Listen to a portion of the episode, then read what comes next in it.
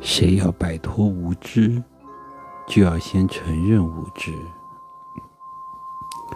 精益是一切哲学的根本，探索是进步的基础。无知则是死胡同。骄傲的人宁愿做满口胡言和谎言的领袖，也不愿做真理学校的弟子。真正有知识的人。的成长的过程，与麦穗的成长过程一样。麦穗空的时候，麦子长得很快。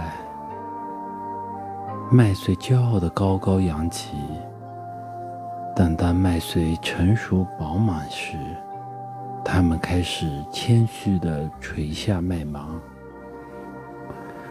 我们知道的知识，跟我们的无知相比。仅是沧海一粟。